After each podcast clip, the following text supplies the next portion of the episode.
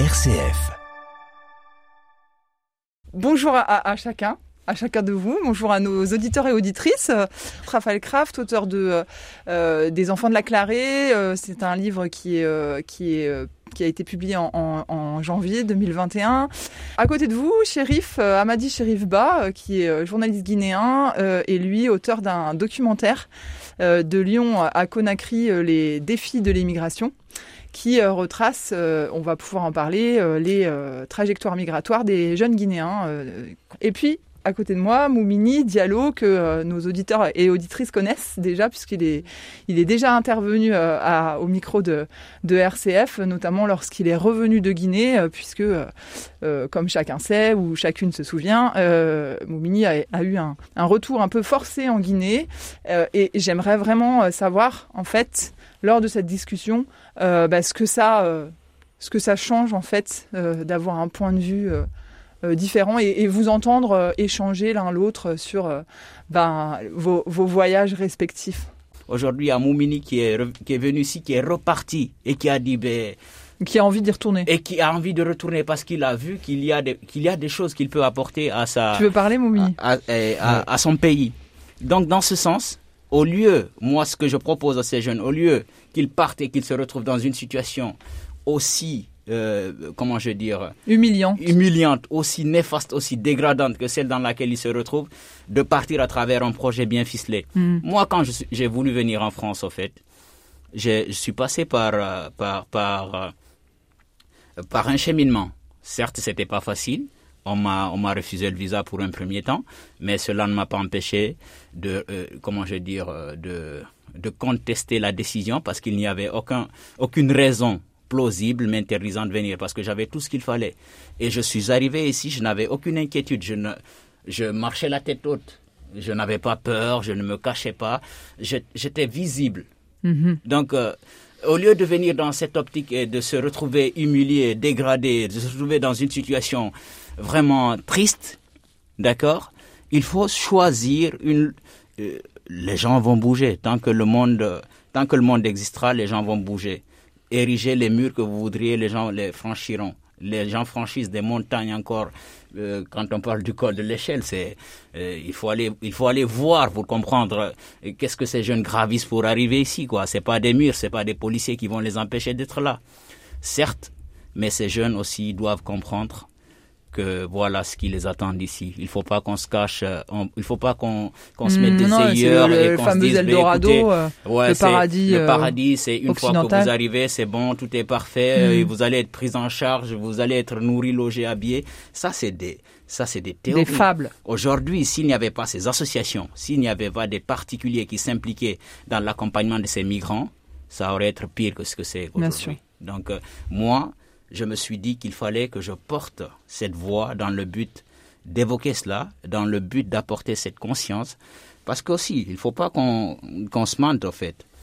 La diaspora aujourd'hui africaine qui vit en Occident contribue beaucoup à, la construction de ce mythe, à la construction de cet Eldorado, de ce monde rêvé, de ce monde parfait, où tout est beau, où tout est nickel.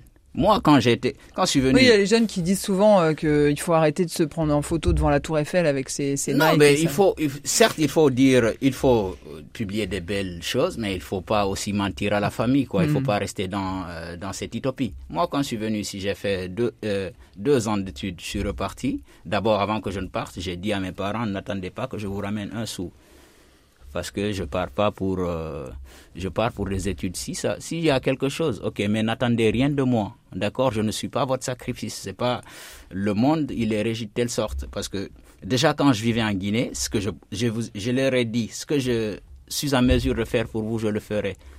Mais n'attendez pas à ce que je vous fasse croire que tout est beau alors que le monde n'est pas comme euh, on le croit. Donc moi c'est dans cette optique que que j'ai fait ce documentaire et euh, D'accord. Mm. Moumini, tu veux réagir? Ouais, je vais réagir par rapport à l'OIM. Bah, je pense que je vais pas rentrer dans des détails, hein. ça sert à rien. C'est quelque chose qui sert absolument à rien du tout. Moi, quand j'ai été renvoyé, Raphaël, il est là. Et voilà. Et je l'ai rencontré lors d'une euh, soirée des expatriés français en Guinée. Et voilà, il y avait des expatriés canadiens aussi qui travaillaient à l'OIM. Et j'ai demandé, j'ai dit, est-ce que, est-ce que l'OIM peut faire quelque chose pour moi? Et j'ai jamais eu de retour en fait. Et pourtant, voilà, j'ai j'ai demandé Ce qu'il faut rappeler quand même, c'est que tu es reparti euh, en Guinée, tu n'avais pas une adresse dans ta poche euh, pour, euh, pour, pour savoir où tu allais dormir le soir même de ton, de ton retour à Conakry. Quoi. Exactement. Et donc, du C'est précisément pour ça que tu as quitté la Guinée, parce que tu n'avais plus d'adresse dans ta poche. Exactement. Exactement. Donc, du coup, moi, je suis revenu, moi, je suis reparti. J'ai jamais vu quelqu'un, j'ai jamais rencontré, croisé quelqu'un qui me dit, qui m'a dit, voilà, j'ai été aidé par l'OIM, par exemple. Bah, c'est une organisation fantôme en Guinée. Je ne vais pas mentir, hein, j'ai pas vu. Et voilà, Vincent, il connaissait des gens euh, qui travaillaient à l'OIM. Vincent, c'était ton hébergeur. Voilà, de mon hébergeur. Donc euh, voilà, grâce si si lui il n'était pas là, bah moi je ne sais pas ce que je serais devenu. Et donc du coup, bah quand on, quand on parle de l'OIM et qu'ils ont financé 15 000 euros pour pour, un, clip, oui. Bah, je sais pas, je, je marche par la tête en fait, donc euh, je sais pas ce que, voilà, je sais pas à quoi ça sert en fait l'OIM, donc euh, voilà. Mhm. D'ailleurs, là-dessus, je l'évoque, c'est ce qui est fait aussi pour dissuader les jeunes, je, je le dis clairement. Donc c'est une des stratégies aujourd'hui qui rentre dans cette logique de dire aux jeunes, non, ne partez pas. Oui, ce clip, ils l'ont fait. Je ne veux pas dire euh, que tout ce que l'OIM que l'OIM ne fait rien, parce que moi j'ai vu euh, de mes propres yeux euh, des cas de réinsertion, même si c'est dans des conditions hyper difficiles, mais il y en a quelques-uns. Mais c'est encore euh, une goutte dans l'océan. Et je, l'évoque souvent aussi quand je, rencontre les jeunes par rapport à cette aide dont on parle. Il ne sert à rien de venir à coups de millions, à coups de milliards et décider d'une politique d'aide d'une d'une localité ou d'une population. On co-construit avec les gens. On vient, on essaie avec eux de définir leurs besoins et en fonction de leurs besoins, on les accompagne. Il y a des choses aujourd'hui à faire à Conakry. Conakry n'a pas d'espace vert, Conakry n'a pas d'école, Conakry n'a pas de, de centre de santé, Conakry n'a pas d'hôpitaux. D'accord? Conakry n'a pas d'eau courante, Conakry est sale et insalubre. Au lieu de prendre de l'argent et de, de, de travailler à coup de com', d'accord? Il faut être présent sur le terrain. Il faut demander à la population à la base de quoi ils ont besoin et de les accompagner dans le sens pour aboutir à quelque chose de concret. C'est là, c'est de là que les choses partent. On ne peut pas venir dans des grosses 4x4 à coups de millions, loger dans des endroits climatisés et venir dire aux gens. Justement. C'est ce qu'on va faire. Allez. Donc, donc exactement ce qu'il est en train de dire, c'est voilà, c'est la triste réalité. On s'intéresse aujourd'hui à l'immigration. On est en train d'en faire, euh, je sais pas, une crise. Bah, je sais pas moi. Si on prend là, parce que on, a beau, on, on, a l'impression de en France qu'il y a toute la Guinée qui est en train d'immigrer. Alors que toute l'Afrique quoi, mais c'est rien, c'est c'est pas vrai en fait. Donc euh, partez en Guinée, regardez ce que les gens ils sont en train de vivre, regardez le nombre de gens qui sont en train de souffrir, et puis comparez ça à, la goutte, à, à, une goutte. En fait, c'est une, une toute petite goutte qu'on voit en France. Donc euh, voilà, faut pas s'acharner. Voilà, je sais pas, comme il a dit, il y a beaucoup d'autres problèmes d'insalubrité, il n'y a pas d'eau, il n'y a pas d'électricité, il n'y a rien. Hmm. Donc si on pouvait au moins aider les Guinéens à trouver le minimum, un, petit, un tout petit minimum pour vivre décemment, bah, ça serait bien. Raphaël. On va peut-être rappeler que donc le, tout, tout, cet argent qui est dépensé par l'OIM, l'Union européenne, pour ces projets dont vous parlez euh, en Afrique, euh, ça vient du Fonds fiduciaire d'urgence qui a été voté donc au sommet de la Valette euh, à l'automne 2015, où l'idée c'est voilà, on va développer l'Afrique et parce qu'on va développer l'Afrique, on va fixer les gens au pays. Bon, déjà c'est une fable. Ensuite, la majorité des fonds du Fonds fiduciaire d'urgence, donc je crois que c'est 5 milliards d'euros c'est sécuritaire.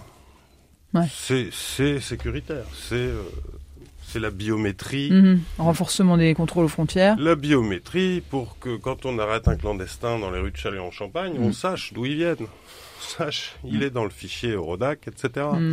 Euh, quant à l'idée, cette notion d'Eldorado, cette fable selon laquelle l'Europe ne serait pas un Eldorado.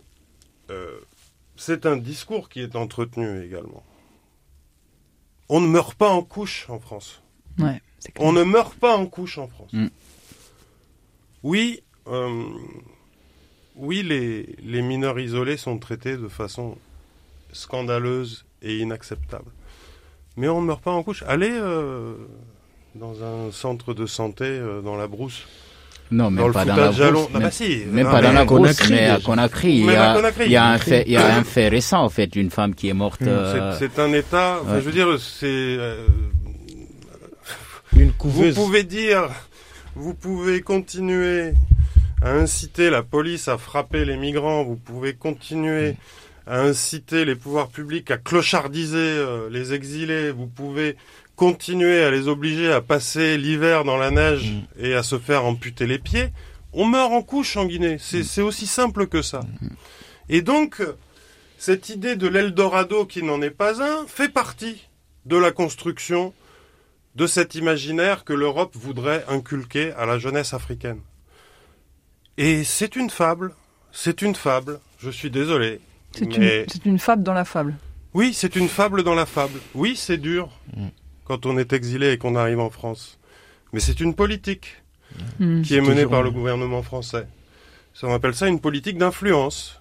C'est-à-dire que si on met les gens dehors, si on les frappe, c'est pour qu'on les filme et qu'on montre aux autres, regardez ce qui se passe si vous venez.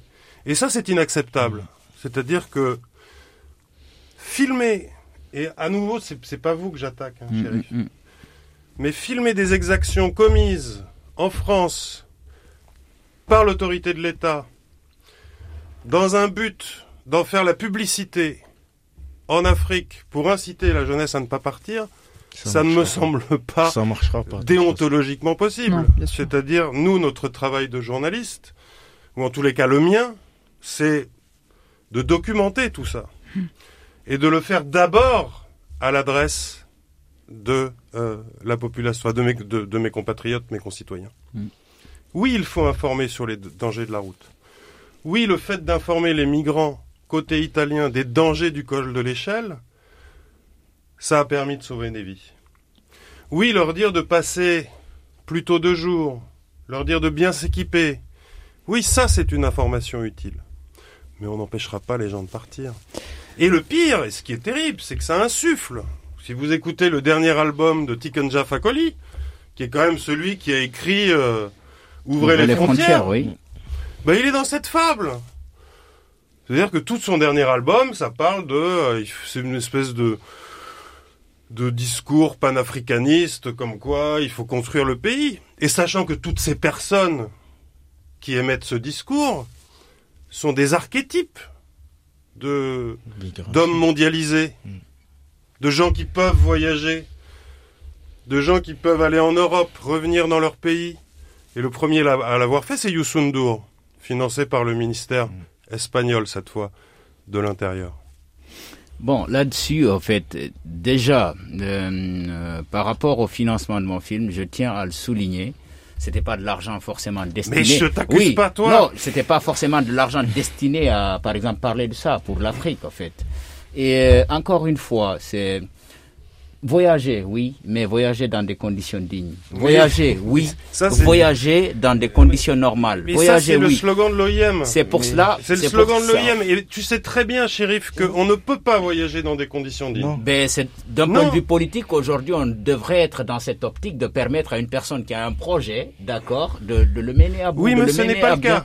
de le mener à bien. Ce n'est pas le cas. Donc, dans ce sens, moi, dans cette logique dans laquelle je me suis inscrite, c'est pour cela et que je le dis d'ailleurs quand aujourd'hui, d'un point de vue politique, en France, on criminalise des jeunes qui devraient être présumés innocents, ils sont présumés coupables d'avance, il faut le dire. Ça, c'est une manière de faire en sorte de revoir les choses d'un point de vue politique. Heureusement, encore une fois, je le dis, qu'il y a les associations qui, qui œuvrent dans Alors justement, justement, il nous reste un petit quart d'heure et j'aurais bien aimé vous entendre sur euh, le rôle des des associations, des, des, des, personnes qui, veillent hein, sur les exilés ici. Euh, à votre avis, euh, bah, voilà, quel est, euh, est votre, votre regard sur ces, sur, sur ces mécanismes d'aide? Est-ce que, à nouveau, ce sont des cataplasmes sur des jambes de bois? Est-ce que c'est uniquement de l'urgence ou est-ce que ça construit quelque chose?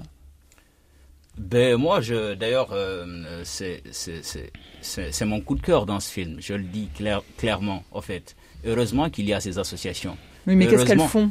Heureusement qu'ils se battent plus ou moins dans le but de permettre à ces jeunes de trouver une situation, de d'avoir une situation, de, de, de, pouvoir être en mesure d'avoir une insertion sociale, de pouvoir être dans une optique de formation, d'éducation, d'avoir un bagage intellectuel. Sinon, la majeure partie des jeunes qui sont arrivés aujourd'hui en France, ils sont voués à l'échec, ils sont condamnés à perpétuité. Disons-nous la vérité. Dans quelle situation aujourd'hui ces migrants qui arrivent ici se retrouvent? Sur 100, deux arrivent à s'en sortir, deux vraiment arrivent à faire quelque chose de conséquent. Les autres, ils deviennent où? Ils deviennent des errants, ils deviennent, ils vivent dans les limbes de l'Europe.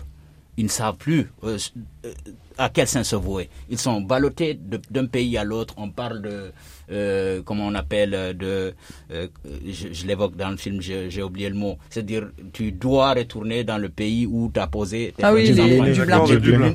Les accords de Dublin, les Dublinés. C'est une volonté politique, il faut qu'on se le dise, au fait c'est triste d'en arriver là, juste dans le but de dissuader les autres. Mm-hmm. Mais il faut qu'on parle de ça. C'est, pour moi, c'est évident. Pour moi, c'est évident. Encore une fois, les associations, ce sont elles qui font ce que normalement un État bien constitué, un État de droit devrait faire. Il y a un jeune qui me dit dans le film, j'étais battu, j'étais torturé, j'étais emprisonné, j'ai porté des cadavres de mes amis dans le parcours. J'ai jamais pleuré. Mais la première fois que j'ai pleuré, c'est quand je suis arrivé en France. Un pays d'état de droit qui est censé normalement protéger les faibles et parler et être dans cette optique de présomption d'innocence, un État démocratique qui rentre dans une logique de criminalisation. D'où est-ce qu'ils tiennent les preuves aujourd'hui? Il y a beaucoup de préfectures à travers la France qui aujourd'hui sont dans cette logique d'empêcher ces jeunes de trouver des papiers. La Chine dont on parle aujourd'hui, qui est une puissance économique, comment s'est constituée la Chine? Comment la Chine est arrivée à être une puissance économique aujourd'hui? C'est à travers l'exil, c'est à travers la formation. Quand Mao a tiré sur les étudiants, les jeunes ont fui la Chine. C'est le monde entier qui, leur a ouvert les bras. Ils se sont formés. Les jeunes qui viennent ici ne, ne viennent pas là pour voler le travail ou pour s'éterniser sur le territoire français. Ils sont à la recherche de quelque chose qui n'existe pas chez eux. Et s'ils ne l'ont pas, comment est-ce que vous voulez qu'ils contribuent au développement de leur pays? Donc arrêtons un petit peu de se voiler la face et, disons-nous les choses. Il fallait le dire, je l'ai dit. Et encore chapeau à ces associations qui jouent le rôle des États dans ces pays. Parce que sans ces associations, c'est peu de jeunes qui arrivent à s'en sortir aujourd'hui seront tous perdus à jamais. Raphaël? De quelles associations parle-t-on? De, Des associations d'aide aux migrants? Bah oui, mais bah, je sais pas. Euh, parce que parce que bon, il y a des associations qui sont euh, financées. Ah non non, non euh, mais on parle des, bah collectifs euh, solidaires que, mmh. tels que celui que vous dont vous vous présentez. je, crois que, je crois que c'est aussi important de parler de toutes ces grosses structures qui organisent le non accueil aussi. Ouais, d'accord. Enfin, qui, qui sont financées par l'État, mmh. à qui l'État délègue des programmes, c'est-à-dire une politique. Euh, quant aux associations, euh, comme je sais pas RESF peut-être ou euh, bah, évidemment, mais après c'est c'est la France. Ça. Enfin, je veux dire, ça fait ça a toujours été comme ça en France. C'est-à-dire toujours été comme ça. Comment? Bah, Vous regardez la situation de la frontière franco-italienne en 1938 sous Daladier. ben, vous avez toujours les mêmes mécanismes, c'est-à-dire que vous avez d'un côté un pouvoir politique qui essaye de placer des, policiers à Sospel, à Menton, à Vintimille, euh, qui se demande comment il peut en mettre autant ici et là. Et euh, d'un autre côté, vous avez la Ligue des droits de l'homme qui se charge des juifs d'Europe centrale qui fuient euh, les, lois les lois antisémites en Italie. Et, c'est comme ça que ça a toujours fonctionné. Pourquoi la France a-t-elle caché autant de juifs? Pourquoi y a-t-il... Il y en a toujours eu trop? C'est en France qu'il y a eu le, moins de juifs qui ont été envoyés dans les camps, précisément parce que la population française s'est mobilisée. Et je crois que c'est pas nouveau. Mm. C'est pas quelque chose de nouveau et que ça fait partie de notre pays. D'avoir un gouvernement euh, qui n'a jamais été aussi violent et réactionnaire sur la question des migrants, donc celui d'Edouard Philippe et, maintenant de, Jean Castex, c'est aussi la France. Mm. Et, euh, et c'est absolument pas. Il faut vivre avec cette euh, cette ambiguïté. Je dis pas qu'il faut vivre avec ça. ce que je veux dire, c'est que oui, heureusement que les associations sont, les associations sont là et c'est tout notre honneur. Mm. C'est tout notre honneur. Mais mais là, on, entre dans une période où euh, le mot immigration, je, me demande s'il est même audible chez les forces que l'on croyait progressistes auparavant. Donc mm. euh, ça va être très très difficile. Moumini, tu veux réagir? Bah, je pense que voilà, moi, je suis, je suis bien placé pour, euh, voilà, parler des associations parce que, voilà, pratiquement depuis que je suis en France, j'étais, je suis si je suis ce que je suis aujourd'hui, c'est grâce aux, associations. Voilà, EOL et, puis RESF aussi. Donc euh, voilà, je pense que c'est si aujourd'hui on parle de, on continue de parler des, des de migrants, de migration et tout, bah c'est aussi voilà grâce à ces associations hein, parce que l'État l'État s'est désengagé pratiquement. L'État s'est désengagé. Moi je me rappelle depuis 2013 voilà, on a été tous persécutés par l'aide sociale à l'enfance. Voilà, pas que à Chalon, voilà, partout en France, ça a été la même chose. Donc euh, voilà, aujourd'hui, je fais des études sociales.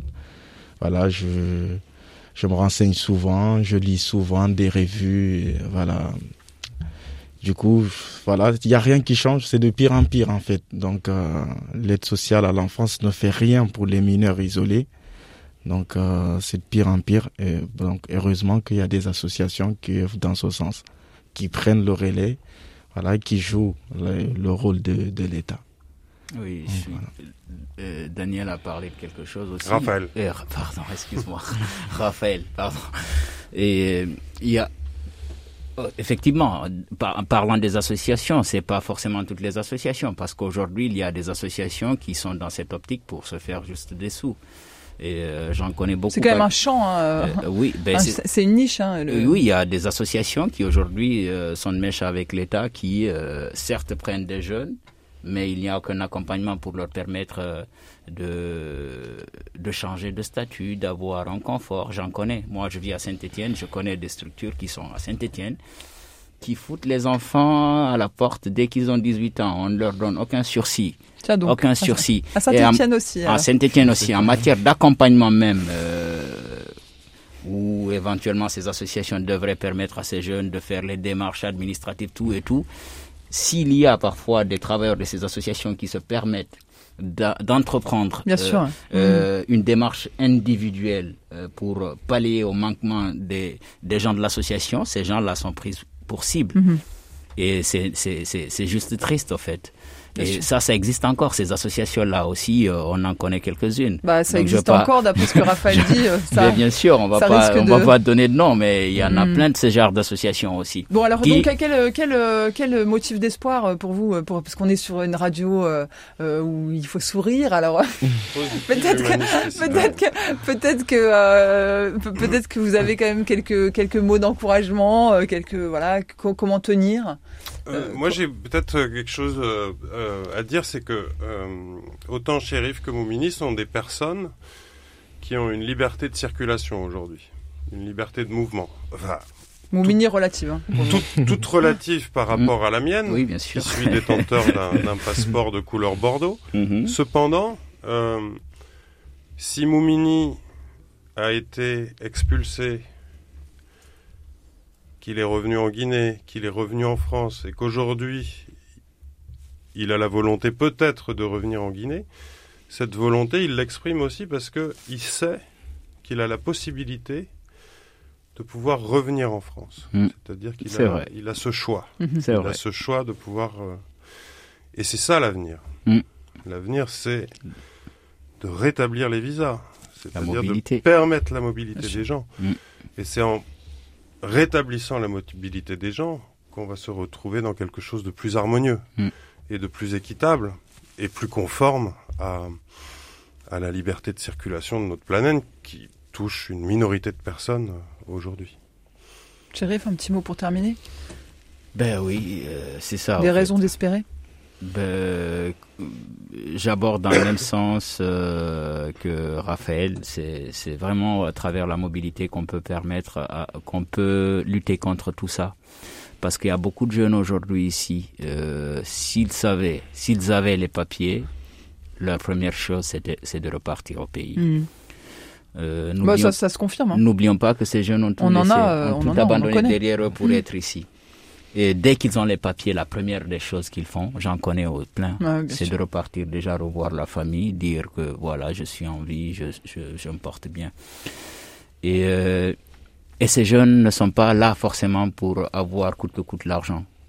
Parce qu'il y a de ces jeunes aujourd'hui qui sont ici, euh, ils ont tout chez eux. Quand je dis tout, s'ils sont nés dans des pays, dans, dans des familles qui sont riches, d'accord, ils sont là dans le but d'avoir une connaissance, une ouverture euh, d'esprit à travers le monde. Il y a des gens qui ont quitté des châteaux pour venir vivre ici sous des mhm. ponts et mhm. dans et dans et dans et dans et dans, dans les rues et dans, et dans les rues. Donc, c'est pas forcément pour venir voler le travail des gens, non. Il faut, il y a une chose qu'on peut partager, et en la partageant, on ne peut que qu'en gagner. C'est la connaissance, c'est l'expérience. Donc, ces jeunes, s'ils sont là, c'est pour euh, s'enrichir. C'est pour s'enrichir d'un point de vue intellectuel, mhm. d'un point de vue scientifique, technique et technologique. Aujourd'hui, c'est le monde occidental qui détient les clés de la technique, de la technologie. Raphaël disait tout à l'heure qu'en France, on ne meurt pas d'accouchement. Et en Guinée, c'est le cas. En Guinée, c'est le cas. Donc, euh, ces jeunes, quand ils rêvent et qu'ils viennent et qu'ils ont cette ouverture d'esprit, c'est dans le but de, d'acquérir cette connaissance qui leur permettrait de changer des choses qui ne vont pas chez eux. Alors, justement, Moumini, pour finir. Bah voilà, aucune civilisation ne peut se développer à vase clos, comme disaient certains écrivains voilà, pendant l'époque coloniale. Et donc, euh, moi, je suis pour l'ouverture euh, des frontières, carrément. Donc, euh, comme vient de l'évoquer aussi Raphaël, bah, si on a cette possibilité d'aller et revenir, aller faire des allers-retours et tout entre l'Afrique. Qu'est-ce que tu ferais toi si tu pouvais faire des allers-retours? Bah voilà, moi j'ai déjà mon idée en tête, c'est avoir une entreprise euh, chez moi. Je ne sais pas encore qu'est-ce que ça sera, mais j'aimerais quand même construire quelque chose euh, en Afrique. Et puis voilà, je pense que. Et pas avec tes connaissances sociales, ta, ta formation, tu. Bah, je. Est-ce que tu vois déjà euh, des, des, des pistes d'action à mettre en place là-bas bah, j'aimerais bien quand même faire mettre en place des, des structures qui s'occupent des orphelins parce que moi je suis orphelin. Je sais ce que ça fait en Guinée ou partout en Afrique hein, quand voilà quand t'as pas de parents, t'es ballotté d'une famille à l'autre et puis au final tu te retrouves à la rue à faire du n'importe quoi. Mm-hmm. C'est pas comme ici. Ici voilà il y a le foyer de l'enfance. Si t'es voilà bon ça marche plus ou moins. Mais bah, en, en Guinée, il n'y a même pas un début de structure, il n'y a rien. Il n'y a aucune perspective pour ces, pour ces orphelins-là. Donc j'aimerais bien voilà, ouvrir euh, une structure comme ça, ou en tout cas être euh, un vecteur d'une structure comme ça. Ça existe. J'entendais SOS, mais des structures comme ça en Guinée, mais je ne sais même pas si ça existe encore. Parce que voilà, je connais plein d'orphelins, bah, on, on, les retrouve à, à la rue. Donc euh, voilà, j'aimerais bien que et puis donc, euh, tu pourrais euh, ainsi venir euh, peut-être chercher des, des subsides ici, faire aboutir ton projet là-bas, faire des allers-retours pour justement effectivement, effectivement, faire évoluer ta structure. Voilà, si, cette, si j'arrive à avoir cette possibilité-là, bah, je pense que ça serait super. Eh bien, en tout cas, merci beaucoup à tous les trois. C'était super de vous avoir là euh, euh, en discussion euh, avec vos, points de vue et vos richesses de regard quoi sur sur les réalités que vous avez documentées, abordées et que vous partagez vraiment de manière très généreuse. Donc merci et puis bah, j'espère qu'on on aura, on, aura d'autres occasions de se recroiser.